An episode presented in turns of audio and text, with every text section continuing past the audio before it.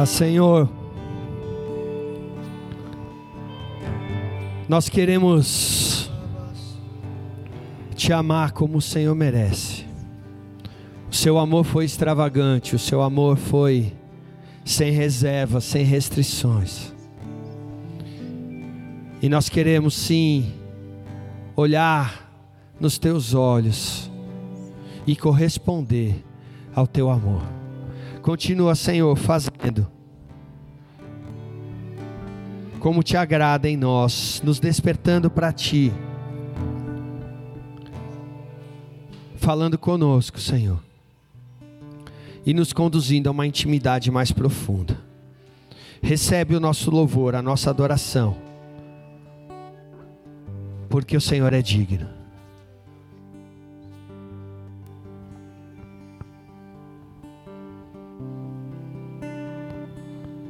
Pode sentar, queridos. Obrigado.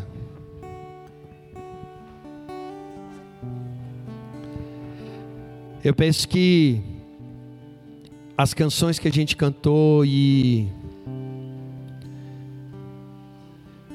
o tema de queremos a presença do Senhor, de queremos a sua glória, de queremos ver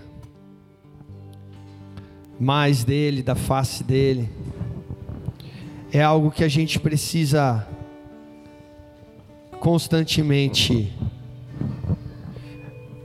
ser lembrado e aprofundado. Som. Opa. Ficou até mais bonito. Jairinho, acende a luz pra gente lá, por favor. E eu acho que muitas vezes a gente vem para a igreja com uma ideia pré-concebida com uma expectativa já pré-estabelecida de culto, de louvor, de ministração. E às vezes o Senhor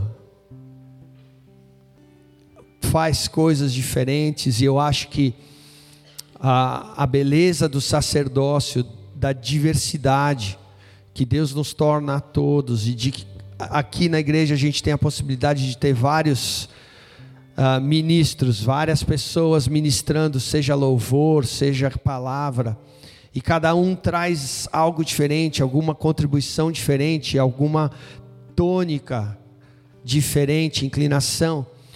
E eu acho isso muito bom, muito saudável, porque a gente pode é, se desafiar a não cair na rotina, não querer encaixotar cada culto, cada mensagem, cada período de louvor de um jeito porque essas coisas matam a espontaneidade de um relacionamento.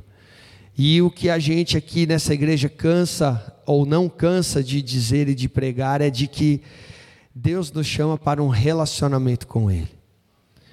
Então, talvez até para você se avaliar e, e falar, poxa, talvez o louvor foi um pouco diferente, eu não fiquei tão confortável. Mas se pergunte se o seu coração está realmente aquecido e disposto a estar sendo aquecido por Ele.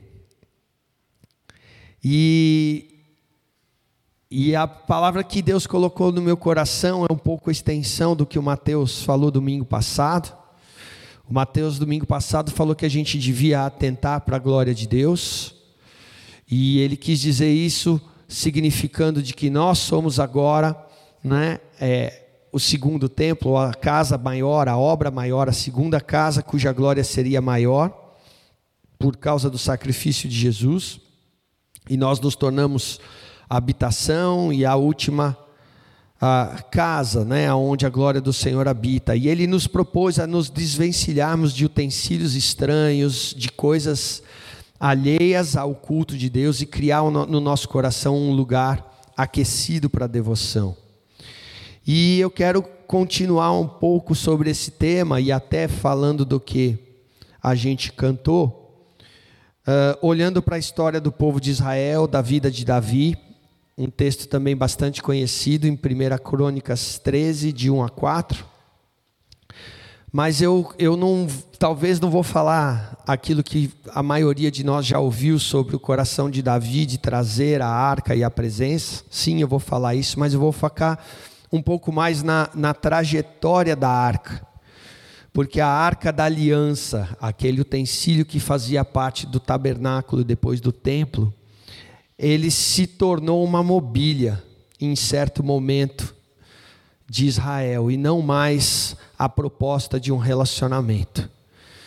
E através dessa trajetória e é, disso que aconteceu com a arca, eu creio que Deus vai falar conosco. É, a arca virou uma caixa, né? E talvez hoje em dia eu me lembrei quando estava preparando dessa mensagem de uma pequena crise que eu tive na adolescência, onde eu não via muito meu pai. Porque meu pai estava ocupado sempre trabalhando e querendo prover, e eu passava pouco tempo. E eu me queixei com meu irmão, eu falei: Poxa, eu sinto falta do meu pai. Porque eu não queria que meu relacionamento com ele fosse só como um caixa eletrônico. E eu acho que às vezes a gente faz isso com Deus. A gente quer só que no nosso caixa eletrônico de bênçãos, de conforto, de vida boa. A gente né, tem aí a garantia, a proteção, o seguro de Deus. Mas a gente está pouco interessado no relacionamento com Ele muitas vezes.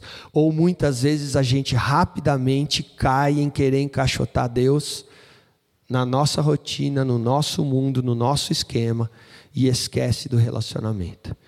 E é isso que a gente vai ver aqui é, como foi feito, o que aconteceu em relação à Arca da Aliança. 1 Crônicas 13, de 1 a 4. Nós vamos ler na NVT, está projetado se você não veio com a Bíblia,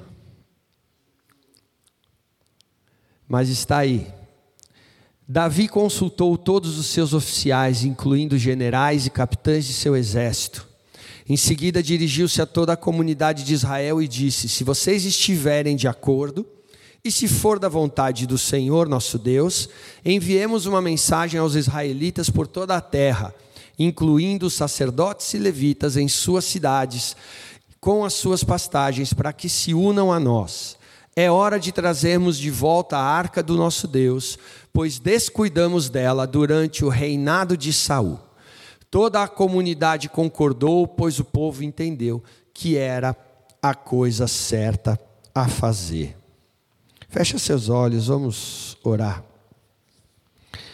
Pai Santo, obrigado pelo que o Senhor já fez e já falou até aqui. Senhor, abre os nossos olhos, os nossos ouvidos e, acima de tudo, prepara os nossos corações para aquilo que o Senhor quer falar.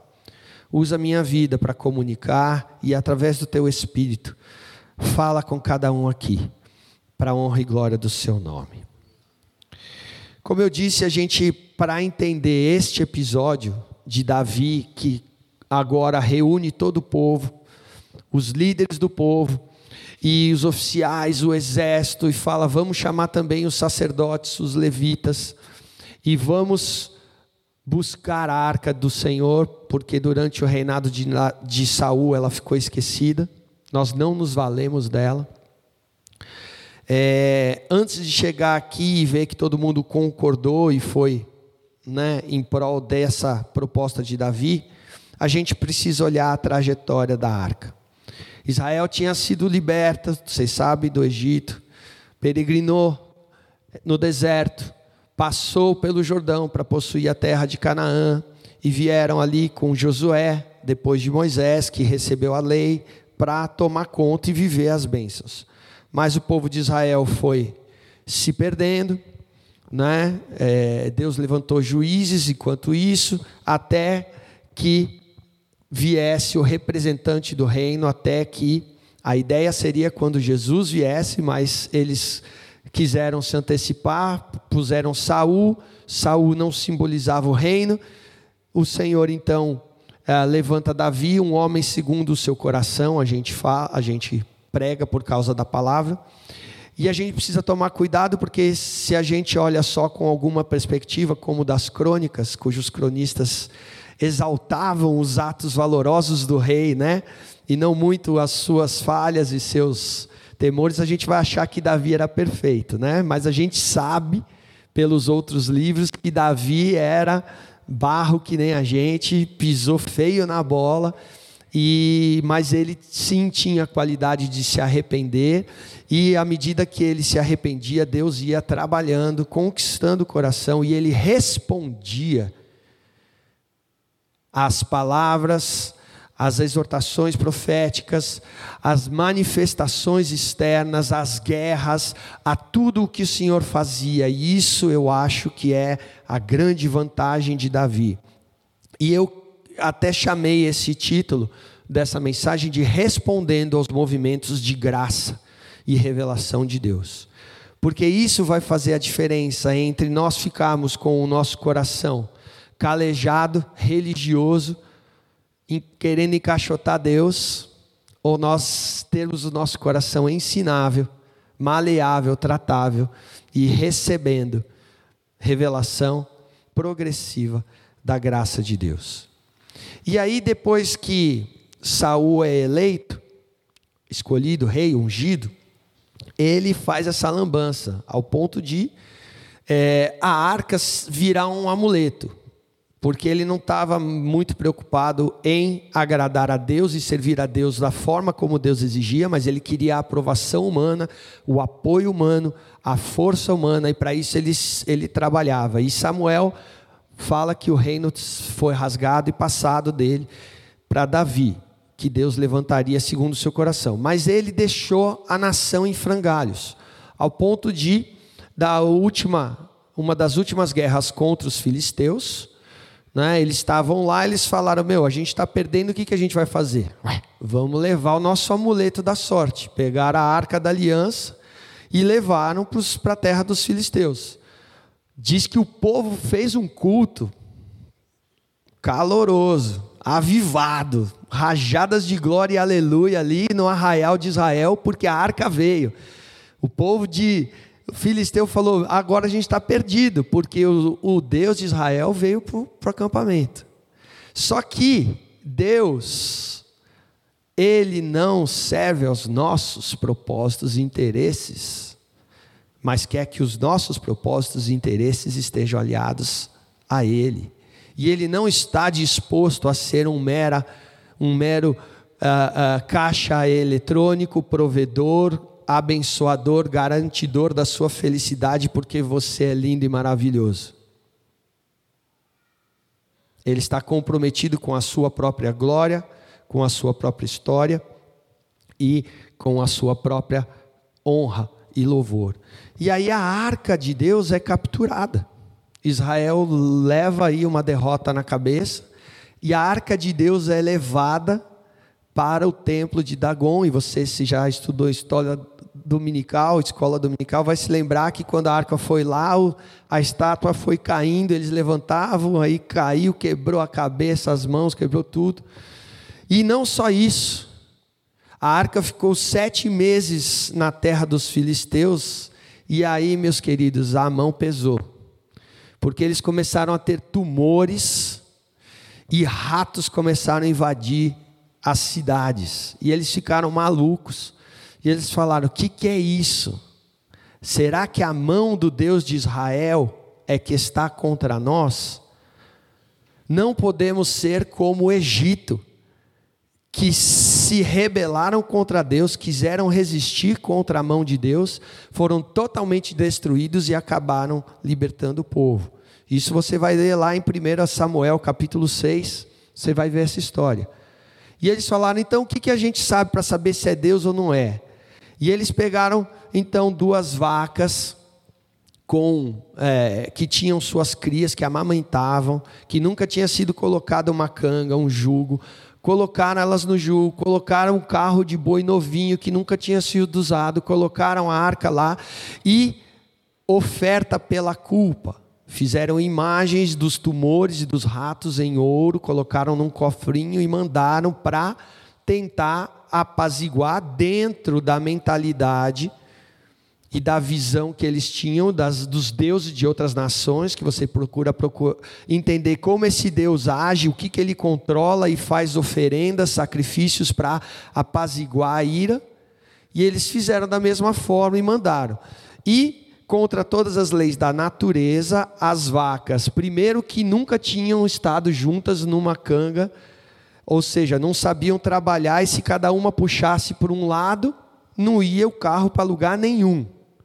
Segundo, tinham deixado as crias, os bezerros, que elas queriam amamentar, para trás, gritando, e elas subiam juntas sem parar numa linha reta da região dos filisteus até a cidade de Bet Semes. E aí eles entenderam, só pode ser Deus para controlar tamanha chance de dar tudo errado.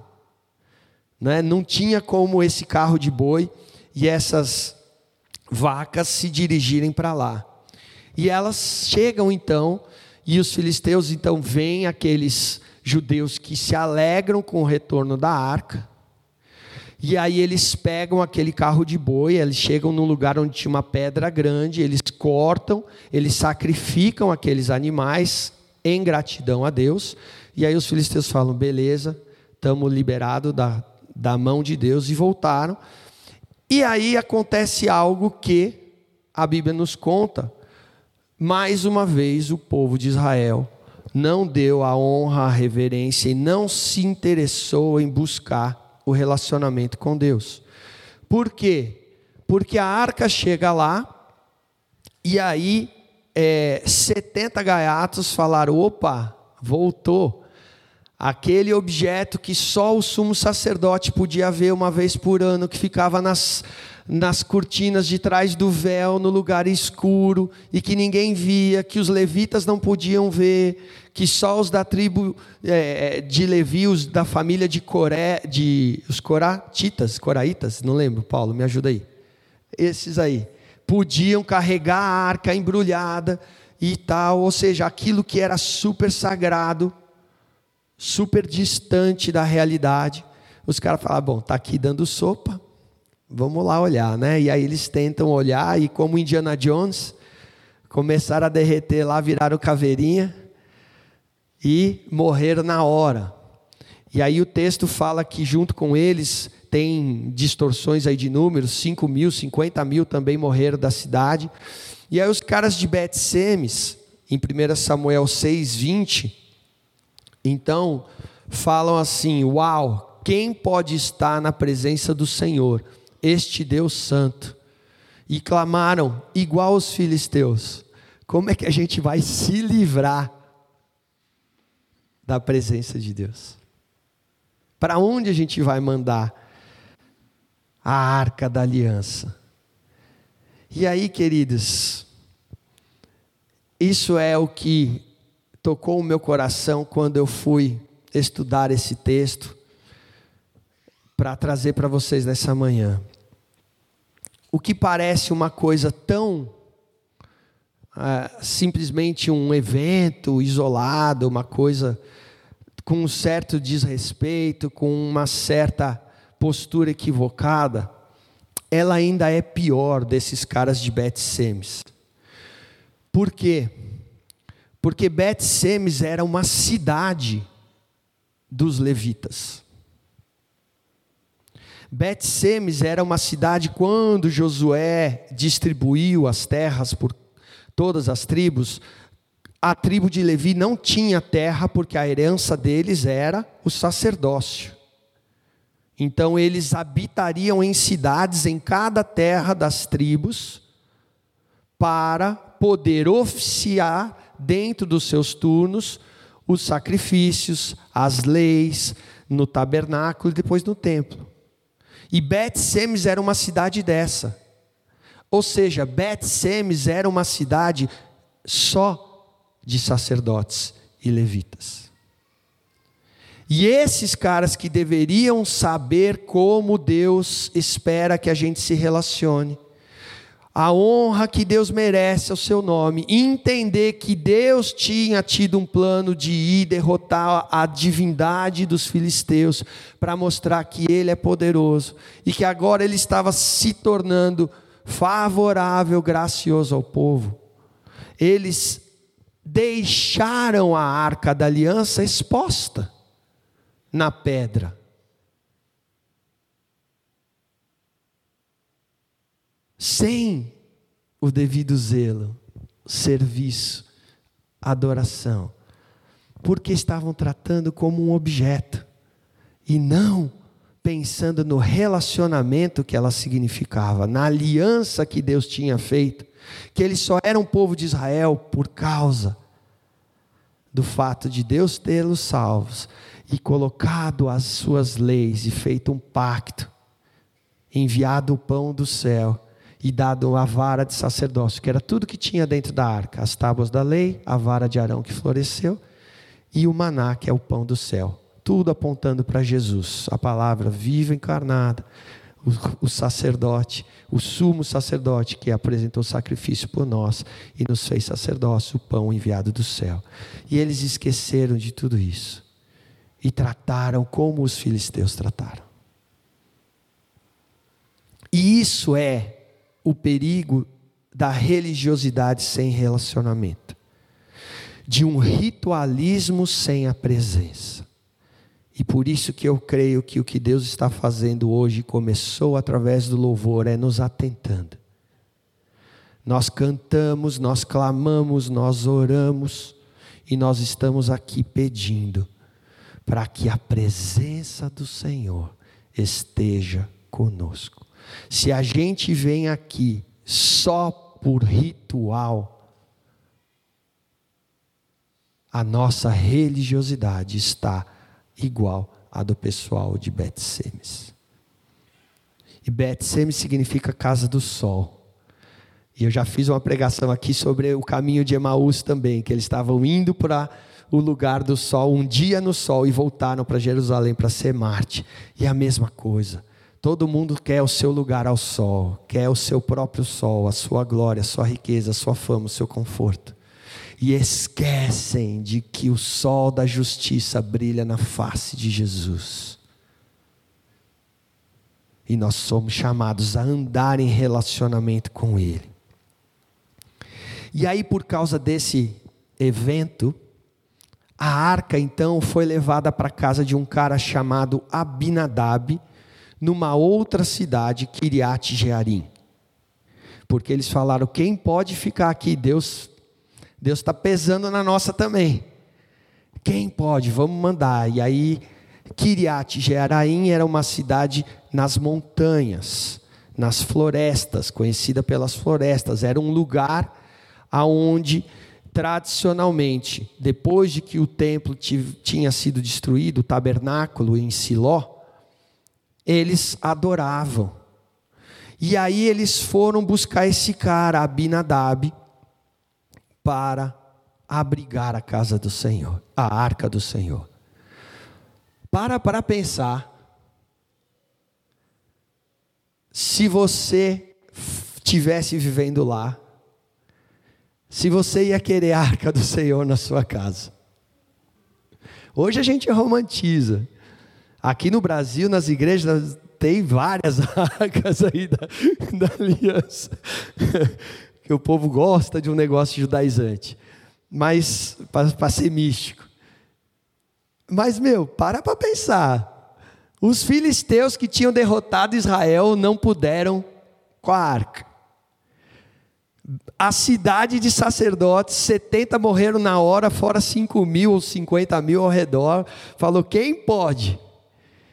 e alguém fala: Oh, leva para Kiriat Jeraim, lá na casa de Abinadab. Você ia querer receber essa, essa mobília? Não, né? Mas duas coisas me chamam a atenção. Por que, que escolheram Abinadab? Se ele não era levita, a cidade não era levita, por que que escolheram? A Bíblia não conta, mas dá algumas pistas. Eu penso que ele, primeiro, era reconhecido pela comunidade como um crente de verdade.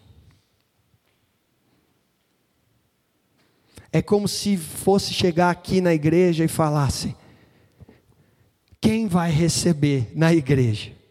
Todo mundo ia pensar: bom, quem é o mais digno? Quem é o menos pecador? Quem é o, o, o né, a pessoa mais fervorosa? Certamente não escolheriam a minha casa, talvez a Isis, talvez o João, a Joana que deixou a, né, a pátria e a família em prol do reino. E eu acho que é isso que fala a respeito de Abinadab. Porque ele era reconhecido pela comunidade como um cara piedoso, como um cara generoso, como um cara devotado. E aí, queridos, a arca escolheu a ele. E sabe por quê? Porque esse cara podia representar algo do que Deus estava fazendo com a sua história. E Deus, na sua soberana graça e eleição, faz isso ao redor da história. Né? Você lê na, na novela do Gênesis de Abraão, que tinha a escrava Agar, e a sua esposa, e aí depois cada uma tem um filho e briga, e tudo aquilo para eles era uma coisa normal, até que você chega hoje no Novo Testamento e fala, Paulo fala que estas duas mulheres eram alegorias de duas alianças, uma da carne e outra do espírito, e o que nasce da carne vai sempre lutar contra o espírito, e a gente rejeita a carne para receber a nova natureza. Elas não sabiam que elas eram duas alegorias. Ela estava tendo filho, tentando ajudar o, o patrão, e aí criou toda a contenda. Mas Deus, no seu plano eterno, usa estas mulheres como analogia. E da mesma forma, eu entendo que Abinadab é escolhido. Por quê? Você sabe o que significa Abinadab? Pai generoso. E aí ele estava já provavelmente um ancião, idoso, com seus afazeres, e eles destacam o seu filho Eleazar como responsável para cuidar da arca. E aí eu te pergunto, você sabe o que significa Eleazar? Deus é o ajudador, o socorro, o salvador.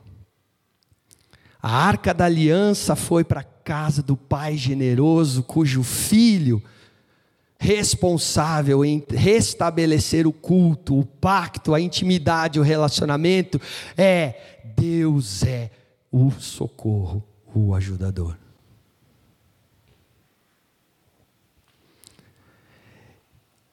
Cai a ficha?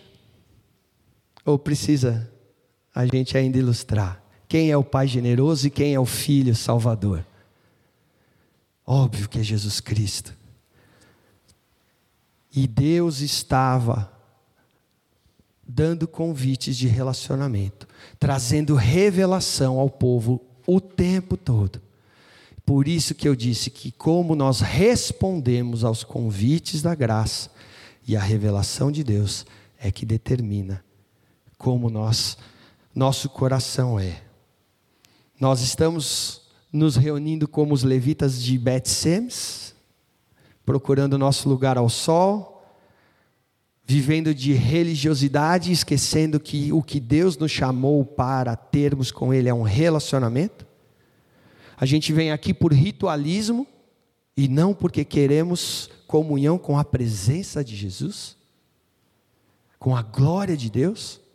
Se for isso, não tem diferença entre nós, entre a Umbanda, entre catolicismo, entre espiritismo, com os nossos objetos de culto.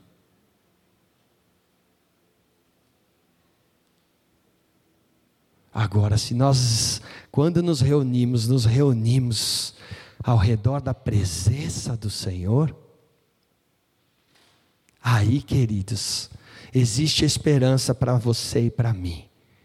Aí existe esperança para a nossa igreja, aí existe propósito, porque nós nos alinhamos com a revelação dele. A arca de Deus ficou 20 anos, segundo o texto de Samuel, na casa de Abinadab. E depois, durante o reinado de Saul, até que Davi assume no lugar dele e unifica.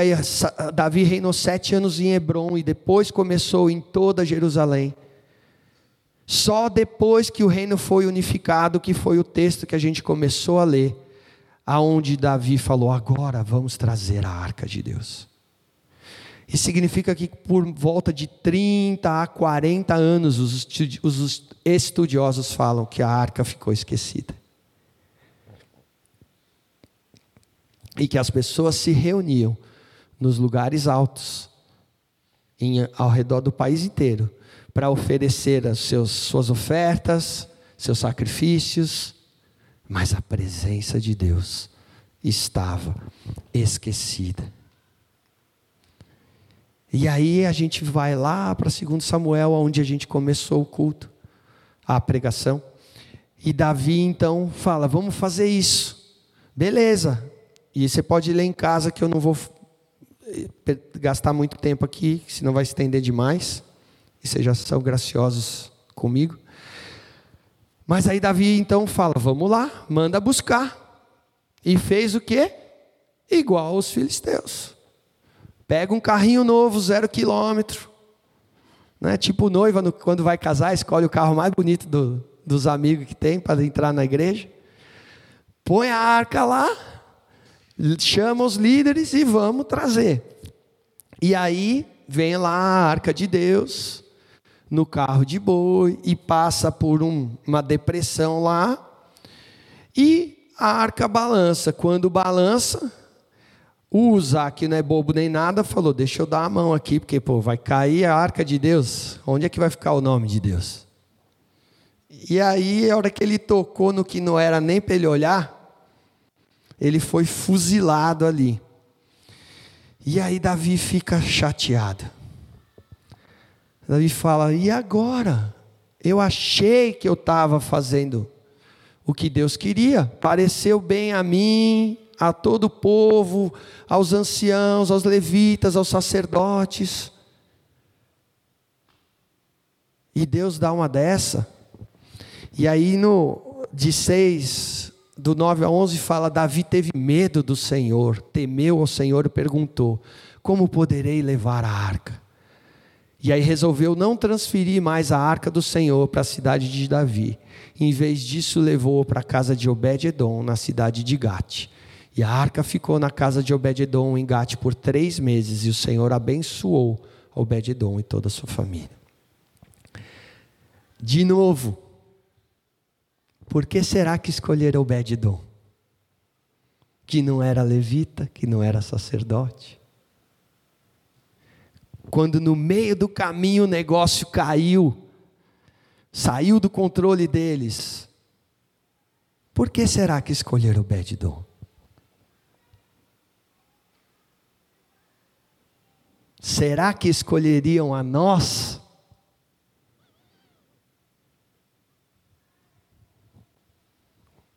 Se fôssemos nós lá?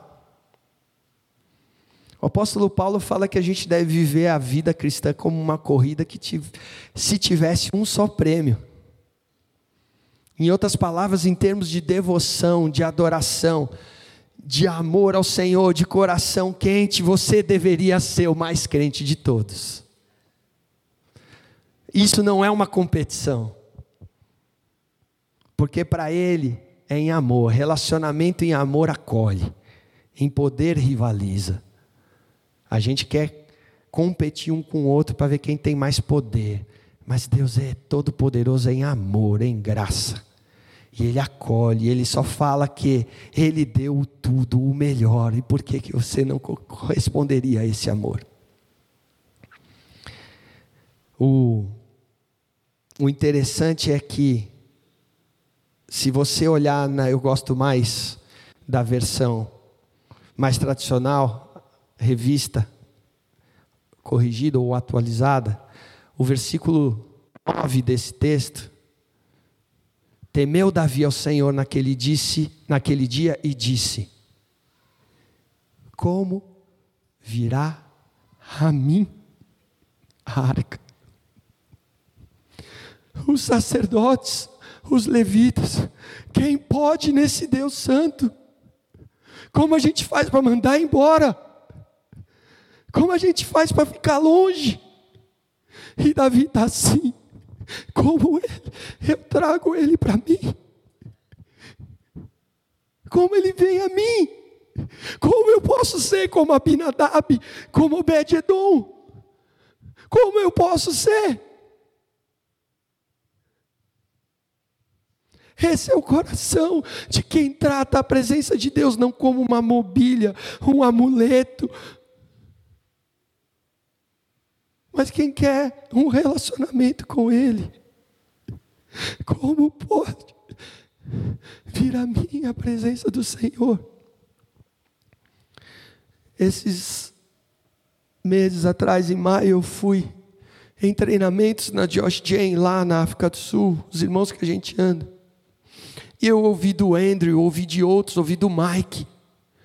Quando fala, quando a gente pensa igreja, a igreja hoje em dia fica preocupado em ter o som, o entretenimento, a luz, a cor certa na parede, o ambiente, tudo para acolher as pessoas e fazer como que aqueles que vieram domingo passado voltem no próximo. Mas a pergunta certa deveria: como que a gente faz para o Senhor vir aqui domingo que vem? Domingo após domingo, como que a gente faz para a presença dele estar no nosso meio? Porque é ele que importa. Esse era o coração de Davi.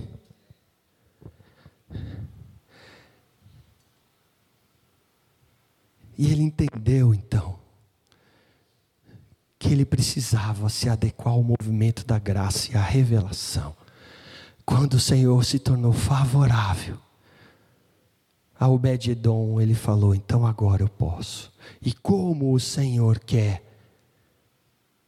ser correspondido, adorado, como Ele, que é o principal desse relacionamento, que deu a aliança comigo quando eu não tinha nada para estar em troca, que me deu o nome dEle, que perdoou o meu pecado, que fez a paz entre mim e Deus, como Ele quer ser servido, não segundo o mundo, não em carro de bois, mas uma parceria, relacionamento no ombro do sacerdote, aonde a arca quer ir, a gente vai, aonde o Senhor está indo, a gente vai também, e nós vamos juntos. Aqueles sacerdotes a cada seis passos diz que sacrificavam. Tinham feito o sacrifício de expiação pelos seus pecados e agora sacrificavam por gratidão, pelo privilégio que tinham de caminhar com Deus. Nós fomos aceitos como sacerdotes na casa de Deus por causa do sacrifício único e definitivo de Jesus. E agora a gente traz sacrifício de louvor, de ação de graça, que reconhece o privilégio que a gente tem de andar com Ele, levando, carregando a presença, o reino, até que Ele venha. Nós fomos feitos casa, morada, mas isso não é um quarto decorado. Isso não é uma mobília que você comprou. Você recebeu a revelação de que Jesus te tornou parte da família e sacerdote. E agora é o seu dever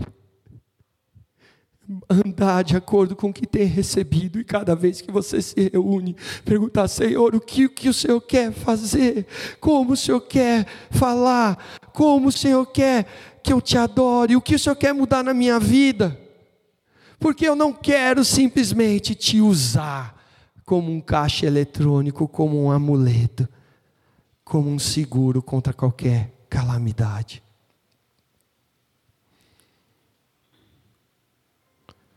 Jeremias, o profeta, que falou da nova aliança, cujas leis seriam escritas, não mais como a antiga que o povo quebrou, mas infalível, porque feita nele primeiro em Jesus e estendidos os benefícios até nós. Ele fala que o Senhor diz, de 14 a 16 do capítulo 3: Voltem para casa, filhos rebeldes, pois eu sou seu mestre. E de novo na versão mais tradicional, eu sou seu esposo. O que a gente cantou na alegria, na doença, no dia bom, no dia mal, Ele jamais nos deixa. Eu os trarei de volta a Sião. Um dessa cidade, outro daquela, outro de outra família, outro onde quer que estejam dispersos. O povo de Deus sairá trazido de volta. Eu lhes darei líderes segundo o meu coração, que os guiarão com o conhecimento e entendimento, apontava para Jesus. Esse sim é o próprio coração do Pai encarnado. Não como Davi, mas perfeitamente. E quando sua terra voltar a ficar cheia de gente, ou seja, quando o Senhor começar a aumentar essa família chamada igreja, vocês não terão mais saudades da época em que tinham a arca da aliança não sentirão falta nem se lembrarão dela, e não será necessário reconstruí-la. Por isso que a gente não tem arca aqui. Porque agora a gente tem uma nova aliança e nós somos a habitação, lugar da presença, e juntos nós somos o templo. E ela não será reconstruída tem muita gente querendo ainda correr atrás de mobília. Mas só quem é da família, só quem se dispõe a se relacionar, é que vai entender a obra do Senhor. E quando você lê em Atos, depois do derramamento do Espírito Santo, Pedro fala: é isso que estava previsto. O tabernáculo de Davi lugar de adoração, onde Deus seria adorado por todas as nações, o lugar aonde eu tive o privilégio de buscar a presença para que fosse permanente, seria restabelecido. E isso aconteceu. Queridos, como você e eu temos respondido aos convites da graça? Será que você procura saber o que Deus está fazendo no seu dia? Chamá-lo para a sua rotina, para a sua semana, para a sua agenda? Se dispor a ir a Ele, a adorar a Ele, pedir para que Ele mostre no seu coração o que ainda está sendo tratado de maneira ritualística e religiosa, sem relacionamento. Davi se preocupou em fazer a casa do Senhor perpétua. E por isso Deus falou: a sua então também será. Quando a gente procura o reino em primeiro lugar, todas as outras coisas nos estão nos serão acrescentadas. Querido, você e querida, não chegou na estatura perfeita de Cristo. Graças a Deus, porque eu vejo muito de Cristo em você. E a comunidade também, nós somos abençoados pela sua vida. Mas não dá para parar aí. Não dá para achar que agora, porque você já recebeu da graça, Ele está aí para te servir em tudo que você precisa. Você precisa continuamente se perguntar: como que eu posso mais, ter mais da presença do Senhor em mim? Ele não nos dá o Espírito por medida, mas Ele diz: deixai-vos encher do Espírito e não se embriaguem, não se distraiam, não corram atrás de coisas vãs, porque o relacionamento é que importa, Ele não está nem aí para bens materiais, porque a vida não se constitui nisso. E uma vida vale mais que o mundo inteiro.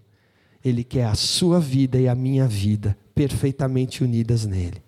E que outros dessa família sejam acrescentados, para que ninguém se lembre de que um dia uma arca representava a presença, mas agora a gente tem o que é concreto, o que é real, que é valioso.